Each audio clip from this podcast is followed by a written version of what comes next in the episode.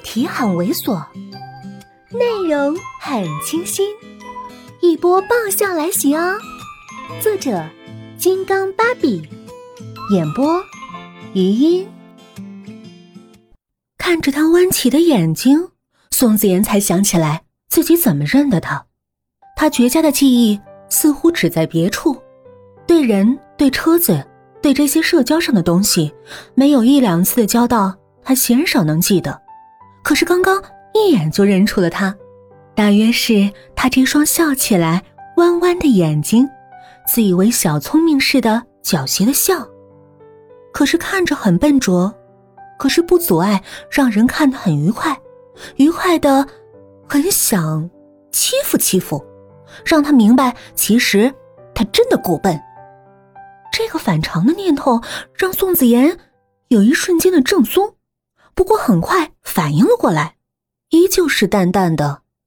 还有事儿？他摇头，啊，没事没事，你去忙吧。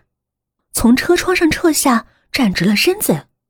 宋子妍也收回了视线，刚升上车窗，却又听到车窗嘟嘟的敲打声。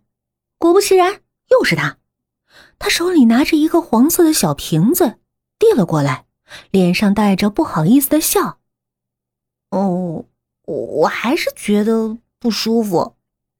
哎，这个是木糖醇，我前天刚买的，才吃了几颗而已。呃，就当还钱吧。宋子妍有轻微的洁癖，在吃这方面尤为严重。可是看着他手里的塑料瓶子，再看看他坦然而期待的脸，却点了点头。放下吧。他放下来。这才满身轻松的走了，宋子妍却没有立刻启动车子，只是看着静静在那边的温暖的一团黄，也不知道是什么心理，伸手拿过来，打开盖子，倒出一颗，放在嘴里。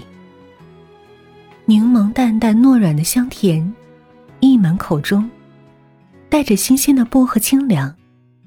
自己也对自己的动作。感觉莫名其妙，笑了笑，接着把瓶子放回去，转头就看见一个熟悉的人在路边走过。宋子妍开了车门下车，原来和同学连了一晚 CS 的苏亚文看到他，高兴的走过来。三哥，宋子妍这才想起来，他学校也在附近，通宵上网。苏亚文求饶：“你可千万别告我妈去。”啊，对了，我听我妈说你现在被奶奶逼着在学校任教，不打算回美国了。宋子妍点头，没这个打算。苏耀文沉默了一会儿，又问：“刚刚和你说话的是你学生？”宋子妍哑然：“不是，就是个借钱买早餐的。”苏耀文愣了愣，也笑了：“借钱买早餐，估计也就秦青做得出来吧？”秦青。宋子妍略带诧异：“你认识？啊，上次一起爬过山。”语气中不自觉带了一分宠溺和骄傲。是个很特别的女生吧？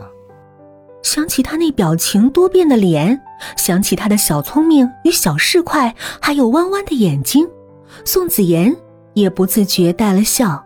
是呢，很特别。